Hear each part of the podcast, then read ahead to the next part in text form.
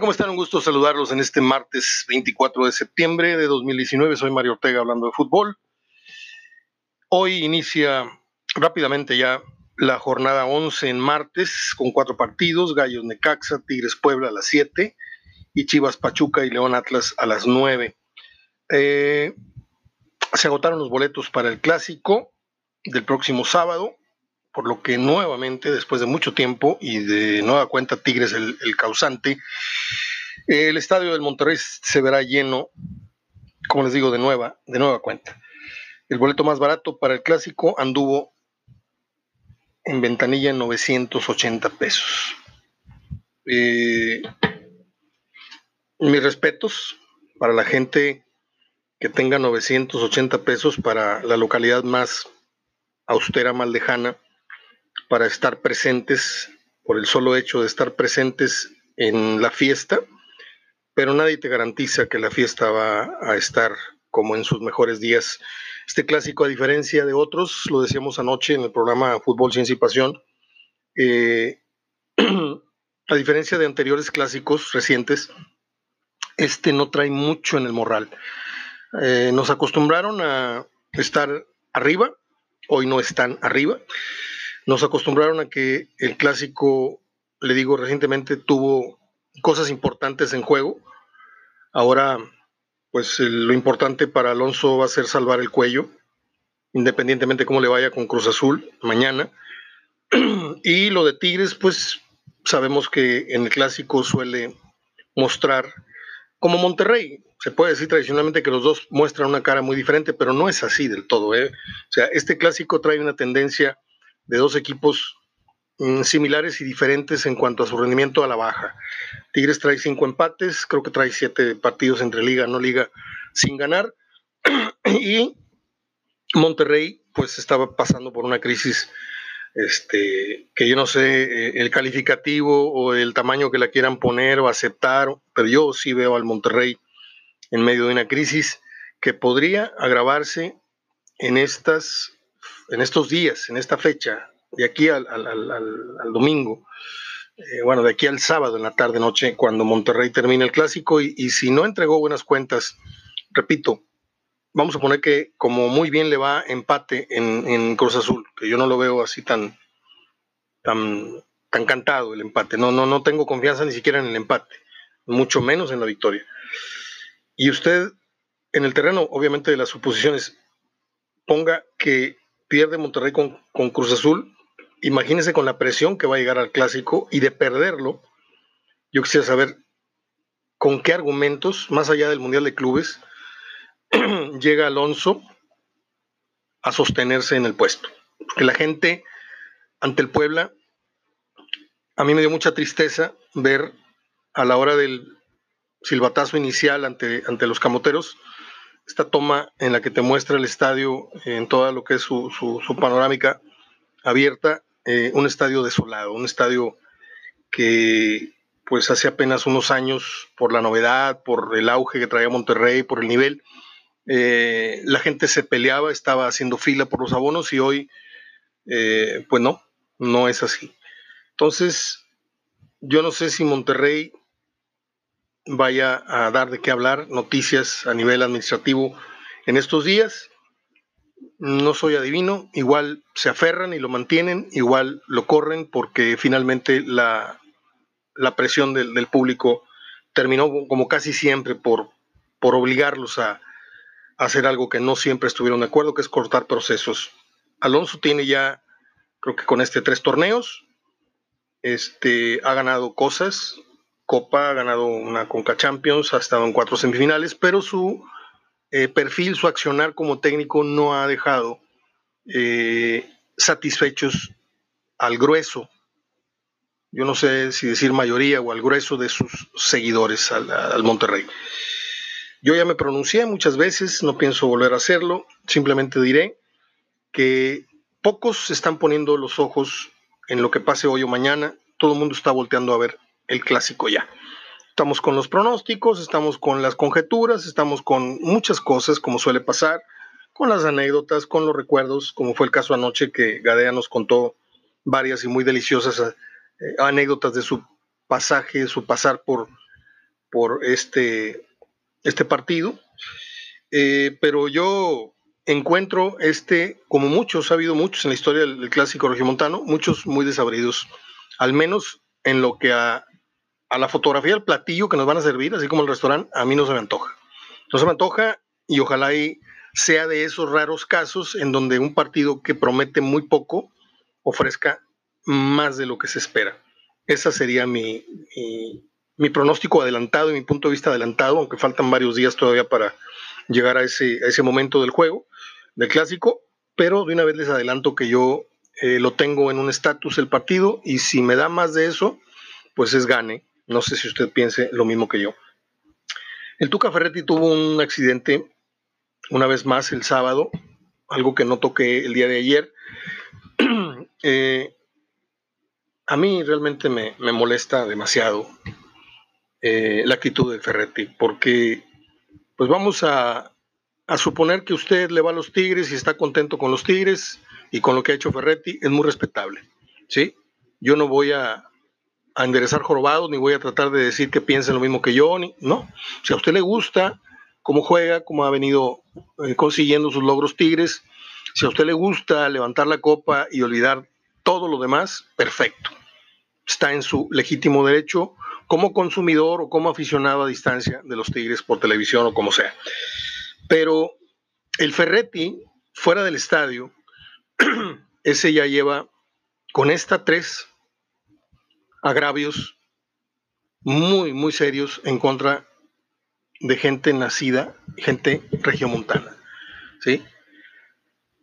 Estrella su flamante Mercedes, no sé qué modelo, eh, color plata, y según las versiones, él ocasiona el accidente y se baja del carro, y a mí no me lo platica nadie. Además de que hay un testimonio del agraviado y, y ofendido a la vez, hay un video en donde se ve a Ferretti, pues por la sola comunicación no verbal, se ve que Ferretti está insultando, está gritando.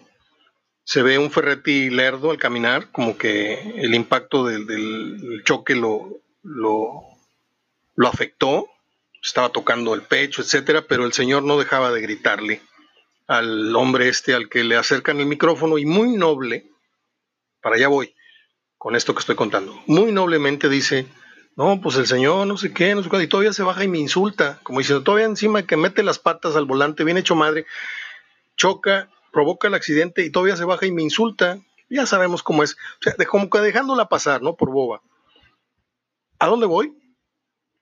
Un gran amigo de los medios, en este largo caminar que tenemos ya en, este mundo de los medios de comunicación y del fútbol y del deporte en general, Juan Manuel Villaseñor eh, me recordaba un, dato que yo lo tengo muy presente y de hecho ya he comentado, de la suerte que ha tenido el Tuca Ferretti en estos pasajes, estos, estos incidentes, en donde él se baja muy fodofo y le grita y insulta y no se ha topado con la, horna, la horma de su zapato.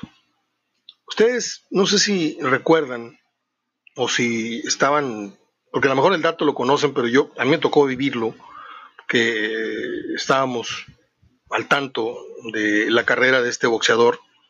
Este, de hecho, brincamos con la victoria de Clemente Sánchez Jicotencatl ante Cuñaki Chivat, ¿sí? la pelea que se, realizó en el Medio Oriente y que, que la ganó el regiomontano. Bueno, pues él pierde la vida a raíz de un, una discusión vial, se baja por ahí en las calles, no sé si fue Pino Suárez, Cuauhtémoc, altura de la calzada, y se, se baja a reclamarle, y el otro tipo le saca el revólver y le dispara, y ahí queda no solamente la carrera, la vida de Clemente Sánchez, Jicotencatl. Y qué suerte ha tenido el Tuca de no haberse topado con una persona de mecha corta.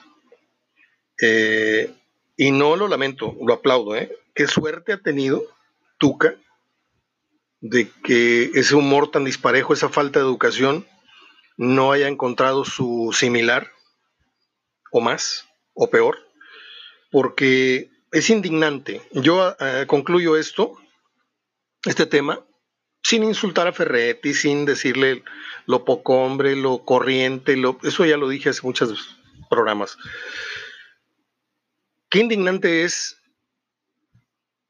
que como censor, como crítico, como espectador de, de, los acontecimientos que tengo yo que comentar y que juzgar desde mi tribuna, desde mi butaca, el hecho de que Tigres como institución no tenga correctivos, al menos de la boca para afuera, de los dientes para afuera, para una actitud como esta de un representante muy, muy a la vista de la, de la institución como es Tigres. Miguel Ángel Garza merece todo mi respeto. Lo conozco, me conoce, pero conoció más a mi padre. Es una persona sumamente educada que quedó al frente de Tigres al retiro del de, eh, ingeniero Rodríguez y que para muchos poco a poco se le ha ido cayendo el, el castillo de naipes que quedó bien construido. Ya el tiempo dirá. Pero lo que sí sé es que si el Tuca Ferretti le brincaba un jarabe tapatío encima al ingeniero Rodríguez, con Miguel Ángel Garza es igual o peor. ¿Por qué? Porque no tienen la, el carácter, no tienen la personalidad, no tienen el, el, a lo mejor es temor, a lo mejor no sé qué es, vergüenza, no sé qué sea, pero no, no son para salir y decir, ¿sabes qué, Tuca? De los dientes para afuera otra vez, sal y pide una disculpa como el otro día se disculpó, según él, muy sentido y muy ofendido y muy eh, avergonzado de lo que le gritó al señor y a la señora el día que le chocaron su Ferrari rojo. Acá la dejaron pasar así como en, como en las damas, boba, o sea, nadie comentó nada, ni la directiva, ni sus seguidores. ¿Por qué? Pues porque ni técnico. ¿Y qué tal si usted como seguidor de Tigres choca con el Tuca y el Tuca se baja y le empieza a gritar? Montón de sandeces, un montón de peladeces, un montón de insultos, usted en ese momento se olvidaría de que es el entrenador de su equipo o, o se sentiría orgulloso de que su entrenador lo está insultando. Híjole, qué padre, tuve un incidente en la calle con el Tuca y me insultó, verán qué padre estuvo. Yo creo que lo agarras a trompadas, lo agarras de, de, de la camisa y le dices, oye, mi hijo de tu ¿qué te pasa? Encima de que tú provocas el accidente, te bajas y, y te ofendes y te, y, y te, irritas. Y, o sea, este tema del Tuca Ferretti a mí me, me provoca y me pone, me lleva al límite de muchas cosas en, en, esto es, en esto que es hablar en público, porque no quiero faltar a lo que siempre eh, he promovido, pro procurado, que es no faltarle el respeto ni al auditorio ni al, ni al micrófono, pero créanme que me dan tantas ganas de decir así con todas sus letras, muchas cosas, pero qué pena que Tigres, qué pena que el grosor de la afición de Tigres no se siente ofendida, no se siente avergonzada, simplemente se hacen los tarugos, se tapan los oídos, le dan vuelta a la página de, ese día de las noticias y al otro día ya están pensando en Puebla ya están pensando en el clásico. No, no es posible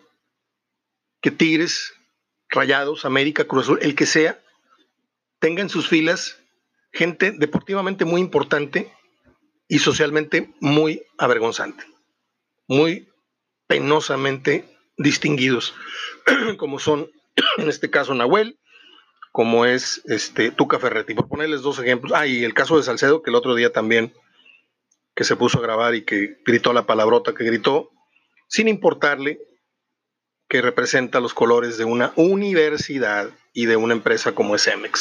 Ya en el último término, si usted quiere poner a Tigres, ¿no? Entonces, esto nos habla de la apatía, esto nos habla del male, valemadrismo que hoy campea, que hoy permea todas las áreas sociales, no sociales de, este país. Hoy pasa todo y no pasa nada. Nadie dice nada, nadie se indigna de nada, nadie levanta la mano. Y si le, levanta la mano una voz como la mía, no, pues es que eres rayado, güey. Por eso te cae mal el tuca. No, señores, no, no sean ordinarios, no sean tan simplistas. En fin, era lo que quería decir y ahí le corto porque tengo mucho más que decir, pero me voy a controlar y no voy a decir lo que en el estómago me está reventando eh, la garganta por, por salir. En fin, un día como hoy nació Abel Salazar en 1917, aquel actor que hiciera junto con Pedro Infante y con Víctor Manuel Mendoza. aquella memorable cinta Los Tres García. De como hoy en 1941 nació Linda McCartney, que es su, fue esposa, bueno, ahorita les digo su apellido, Eastman, eh, fue esposa de Paul McCartney. McCartney rico, pero pues de, de, por sí, ¿no? Por todo lo que ganó con los Beatles y todas las regalías, todo. Pero ella ya venía de una familia de las más ricas del mundo, porque eran los de la, de la Kodak. La familia Eastman fue la creadora de la película eh, Kodak. En 1936 murió de cáncer, muy joven. Ella era la tecladista del grupo Wings, además hacía coros. en 1936 nació un genio en esto del humor, Jim Henson, el creador de los Muppets. Yo le voy a confesar que yo fui un gran, gran admirador, un gran seguidor, consumidor del programa de los Muppets. Me encantaba y es fecha que así a veces de la nada pongo algún video de los Muppets para recordar algunas cosas. En 1954 salió al aire el primer talk show, el primer show o programa hablado en los Estados Unidos, se llamó Tonight Show. Y si usted cree que estoy hablando de Johnny Carson, está equivocado, porque el que condujo ese programa, antes que Johnny Carson, se llamó Steve Allen, ¿sí? Tres años. Luego, esta fórmula, este formato fue replicado por decenas, miles de estaciones de televisión. Aquí hemos tenido muy malos talk shows, de hecho, aquí hay uno en la medianoche en el canal 6, antes el canal 12, ahora es el 6 salen dos muchachitos muy bien parecidos, pero son bastante, bastante limitados. Eh, les falta mucho ángel, son, son guapos, lo que se quiera, pero no traen nada en el morral. Lástima de invitados que a veces tienen. Esto lo digo porque a veces sapeo, me quedo cinco minutos y digo yo, wow, qué, qué desperdicio de talento y qué desperdicio de tiempo aire. Un día como hoy, en el 69, nació Goya Toledo, es una actriz española que usted recordará en Amores Perros. ¿Se acuerda usted de la escena en donde se impacta Gael García, que vienen huyendo de, la balacera donde le hieran el perro y lo llevan mal herido en el asiento de atrás? Ellos van huyendo, creo que en un Galaxy, muy viejito, este, y se impactan en una esquina con una, una mujer que era modelo en la historia y que luego queda con problemas en sus piernas, que clavos y, y queda pues, parapléjica, ¿no? E, esta actriz es la que eh, hoy estamos recordando y celebrando, se llama Goya Toledo, y que usted seguramente la vio en Amores Perros. Y termino diciéndoles un dato que olvidé mencionar ayer. No tuvimos programa el domingo, pero ayer 23 pude haberles comentado que un día antes, el 22, Friends, la serie Friends, eh, celebró 25 años. Yo grabé estaba escuchando un programa de radio y prendí rápido la grabadora y grabé algunos datos de la serie Friends que muy poca gente sabe. ¿sí? Si usted me permite, estos datos los voy a vaciar este, en el transcurso de la tarde, antes de que empiecen los partidos de hoy. Y mañana les comento algunos datos de esta serie que yo sé que no soy el único que fue gran seguidor de la misma. En fin, Hoy Gallos Necaxa, voy con Gallos, Tigres Puebla, voy con Tigres, Chivas Chivas Pachuca, ah, qué ganas de Chivas voy empate o Pachuca, y León Atlas voy León. Mm, qué pena que se empalmen a las 7, Gallos Necaxa, yo tengo que ver por obvias razones, porque hay más auditorio de Tigres y Rayados, pero pondremos el televisor y en la computadora estaremos viendo de reojo eh, al equipo de Bucetich y al equipo de Memo Vázquez, que son sin lugar a dudas, y en tercer escalón ponemos al Morelia como las grandes y gratas revelaciones del torneo. Soy Mario Soy otra vez, porque se cortó. Soy Mario Ortega hablando de fútbol. Yo quisiera contarles una anécdota, pero ya se me acabó el tiempo. Pero tuve un percance eh, vial en la carretera nacional el viernes a la una de la mañana veníamos por ahí a 100, 120 kilómetros por hora de regreso de por allá por Allende y se nos voló una llanta. Imagínense lo que hablo.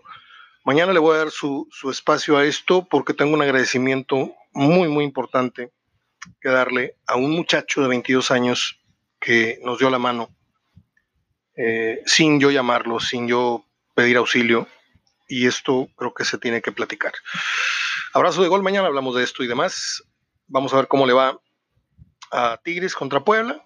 La pregunta para mí sería, ¿van a ser dos o van a ser tres o van a ser cuatro? Guiñac va a meter uno, dos o tres. O sea, hoy Tigres le tiene que ganar a Puebla porque yo no entendería un sexto empate consecutivo. No sé ustedes. Ya mañana hablamos de Monterrey en su visita a Cruz Azul. Abrazo de gol. Hasta mañana.